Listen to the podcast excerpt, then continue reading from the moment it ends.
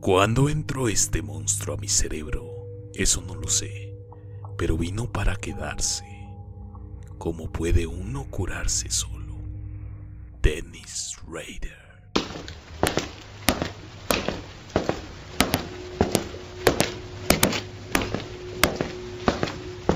Fenómeno.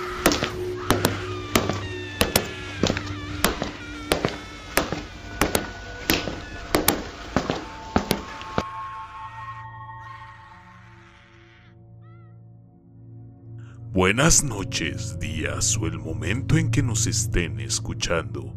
Sean todos bienvenidos a Fenómeno. La mente humana es un gran misterio. Sin embargo, una de las grandes incógnitas que puede resultar es cómo es posible que elementos tan separados unos de otros encuentren un vínculo en nuestro cerebro. El despertar sexual y la manera en que ésta se relaciona con nuestro entorno dictamina cómo nos comportamos en la sociedad. Y justo ese es el caso cuando todos los factores se juntan para arrojarnos uno de los peores asesinos seriales y además uno de los más peculiares, Dennis Rader, o por sus alias más conocidos, el asesino BTK o mago BTK. Raider era el mayor de cuatro hermanos, hijos de William Elvie Raider y Dorothea May Cook. Creció en Wichita y asistió a Rivery School para luego graduarse de Wichita High School. De acuerdo a varios reportes y a sus propias confesiones, de niño solía ser cruel con los animales, un síntoma clásico que muchos psicópatas muestran en su infancia. Desde 1965 y hasta 1966 asistió a Wichita Wesley University. Posteriormente pasó cuatro años, desde 1966 a 1970, en las Fuerzas Aéreas de los Estados Unidos, viviendo en Texas, Alabama, Okinawa, Corea del Sur, Grecia y Turquía. Una vez de regreso en los Estados Unidos, Reader vivió en Park City, un suburbio ubicado 7 millas al norte de Wichita. Allí trabajó en la sección de carnes del supermercado Liquor EGA, junto a su madre, quien tenía empleo como contable. Reader asistió al Buckler County Community College en El Dorado, en Kansas donde logró un grado asociado con electrónica en 1973. Se matriculó en la Universidad Estatal de Wichita en ese mismo otoño. Se graduó de ahí en 1979 con el título de grado como funcionario de justicia. Se casó con Paula Dietz, un germano-americana, y en el 22 de mayo de 1971 tuvieron un hijo y una hija. Pero el año de 1974 es donde comienza todo al ser inspirado por la nueva novela en ese entonces de Bond, Guardián Malvado, un libro sobre un asesino en serie llamado Charles Ludkis, que se alimentaba de mujeres según el autoproclamado BTK. Esto lo inspiró y le dio el último empujón para comenzar con sus delitos. Sus primeras víctimas confesas fue la familia Otero. En 1974, Joseph de 38 años, Julie de 34, Joseph II de 9 años y Josephine de 11 años. La familia Otero estaba desayunando cuando alguien tocó la puerta. Una vez que abrieron, el asesino BTK les apuntó con un revólver. El padre de familia, Joseph Botero, creía que era un simple robo, aunque no fuera el caso. Raider los ató uno por uno a las sillas, desde el más fuerte, el padre, hasta la más débil, la pequeña hija. Después de atarles, Raider torturó psicológicamente a los padres Otero, simulando violar a la hija y al hijo de la pareja. Luego Raider le colocó una bolsa de plástico en la cabeza al señor Otero y la ató a su cuello con una cuerda para su asfixia. La segunda víctima fue la madre, con quien se masturbó mientras los niños la veían, para luego estrangularla ante la mirada de los hijos. En tercer turno fue la niña, a quien estranguló con una soga. Cuando era el turno del hijo, Reader notó que el matrimonio seguía con vida, por lo que volvió a estrangular a la mujer hasta matarla, y puso bolsas de plástico en la cabeza del padre y del hijo, quienes murieron asfixiados. Cuando se disponía a escapar de la escena del crimen, notó que la niña seguía viva, por lo que bajó al sótano donde la terminó de matar estrangulándola. Después se masturbó, por lo que se encontró semen en el muslo interno de la pequeña. Ese mismo año, BTK no sació su sangre. Y el 4 de abril de 1974, alrededor de la una de la tarde, Catherine y su hermano Kevin entraron al apartamento de. Fueron sorprendidos por un hombre armado que obligó a Kevin a atar a su hermana para luego llevarlo a él a otro cuarto. Cuando Ruider intentaba pasar una cuerda por el cuello de Kevin, el joven intentó defender a su hermana y a sí mismo atacando a Ruider. En una terrible lucha, el joven Kevin logró darle un fuerte golpe en la cabeza al asesino BTK y pudo alcanzar el revólver del asesino. Pero cuando intentó dispararle al estómago, el arma falló. De este modo Reader logró golpear y sustrajo el arma para dispararle dos veces en la cara, luego de sacarle el seguro. Pensando que el joven Kevin había muerto, Reader volvió al cuarto donde estaba la joven Catherine y apuñaló tres veces en el abdomen para luego escapar. Mientras tanto, Kevin estaba increíblemente aún vivo, y logró arrastrarse hasta la calle, donde un conductor lo llevó al hospital. Cuando la policía acudió al apartamento, Catherine estaba viva, por lo que la trasladaron también al hospital. Sin embargo, ese mismo día, a las 7 pm, fue declarada muerta.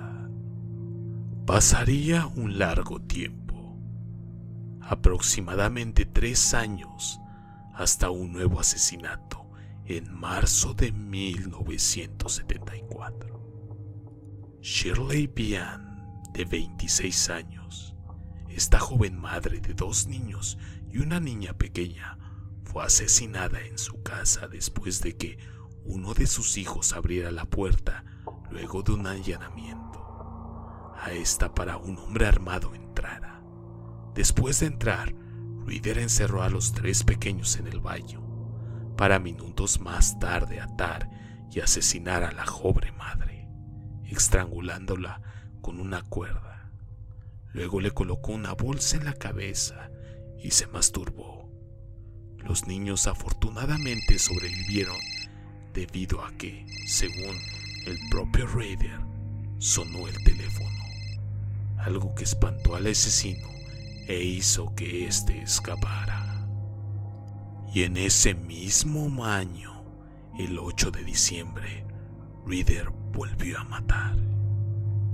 Nancy Fox, de 25 años. Poco después de las 9 de la noche, Reader entró al apartamento de la joven, quien no se dio cuenta de que había alguien entrado. Luego de eso, la llevó a la cama donde la amarró y le estranguló con sus propias pantimedias. Su cuerpo fue hallado boca abajo en la cama luego de las 8.20 am del día siguiente. Se recibió una llamada en la central de policía alertando del asesino de la joven. Aparentemente, el propio asesino había sido el que efectuó la llamada. Se encontró, de igual manera que en los otros casos, semen en la escena del crimen. Después de este asesinato, hubo un tiempo de tranquilidad, pero no duraría mucho ya que Ruider no mataría nuevamente hasta el 27 de abril de 1985. Marine Head, 53 años. Entre la 1 a.m. y las 7 a.m. de ese día, el asesino BTK atacó a la mujer en su casa y se la llevó. Luego la estranguló con sus propias manos y la abandonó completamente desnuda en el sitio alejado. Su cuerpo no poseía ataduras, pero se encontró un par de pantimedias cerca. El 16 de septiembre de 1986, Reader volvió a atacar. Esta joven madre, Vicky Wegel, de 28 años, madre de un niño de dos años, fue estrangulada y su cuerpo fue debajado en el suelo de su habitación. Sin embargo, BTK, este no sería su último ataque. En enero de 1991, Dolores Davis, de 62 años, fue secuestrada de su casa y estrangulada. Su cuerpo fue hallado debajo de un puente. Durante todo este tiempo, el autoproclamado BTK, el nombre tomado de la manera en la que él se hacía llamar debido a su proceso de trabajo, Beating, Torture and Kill, atar, torturar y matar en español. Al no encontrar pruebas, el caso se enfrió y aparentemente BTK solo fue una pesadilla y se esfumó. Pero en el 2004 el caso del asesino BTK estaba archivado. Casi no había esperanza de atrapar a este criminal, por lo que se hizo un último y desesperado intento para atraparlo, haciendo exámenes con el ADN extraído de las uñas de algunas víctimas en este intento la policía tomó muestras de ADN a miles de hombres que se ofrecieron por sentirse estigmatizados, incluso por su familia, quienes a veces creían que ellos eran el asesino BTK. Con la intención de demostrar no solo los asesinos, estos hombres ofrecieron sus muestras biológicas para limpiar sus nombres. Dennis Rader no estaba ni siquiera en la lista de sospechosos de la policía. Empezó a enviar pistas para que lo encontraran en una muestra totalmente de arrogancia. En la última pista que envió preguntó si podría saber de quién se trata si envía un disquete. La policía ya contaba con ayuda tecnológica. Respondieron a través de un diario que empleara el disquete y que no podría saber quién lo remitía. Raider maldó el disquete con un archivo. Así, la policía comprobó rápidamente los metadatos del documento que arroja Microsoft Word. En los metadatos, la policía encontró que el que escribía la carta se hacía llamar Dennis. También encontró una conexión con la iglesia luterana. Así, la policía buscó en Internet Lutheran Church Wichita Dennis, textualmente, la iglesia luterana de Wichita Dennis. De esta manera los investigadores encontraron a su sospechoso, Dennis Reid, diácono luterano.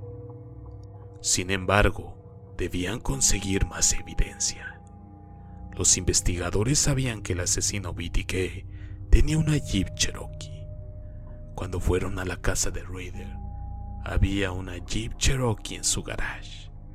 Sin embargo, no era evidencia suficiente para detenerlo, por lo que se le pidió a la universidad donde asistía su hija que prestara una muestra de sangre que ésta dejó como requisito para ingresar.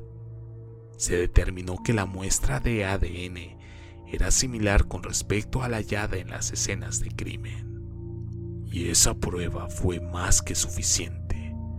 Para el 25 de febrero del 2005, Danny Reed fuera arrestado. El 27 de junio de ese mismo año, se declaró culpable por los asesinatos de BDK y el 18 de agosto del 2005 fue sometido a 10 cadenas perpetuas consecutivas, una por cada muerte.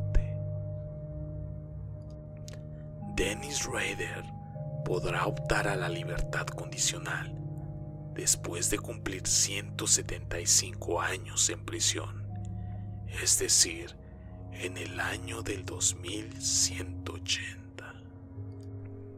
Por el momento me despido, sino antes mencionarles que no olviden en seguirnos en nuestras redes sociales. Instagram diagonal el fenómeno.fm, Facebook como fenómeno y en YouTube como fenómeno todo en mayúsculas. Me despido recordándoles que la curiosidad vence al miedo más fácilmente que el valor. James Stephen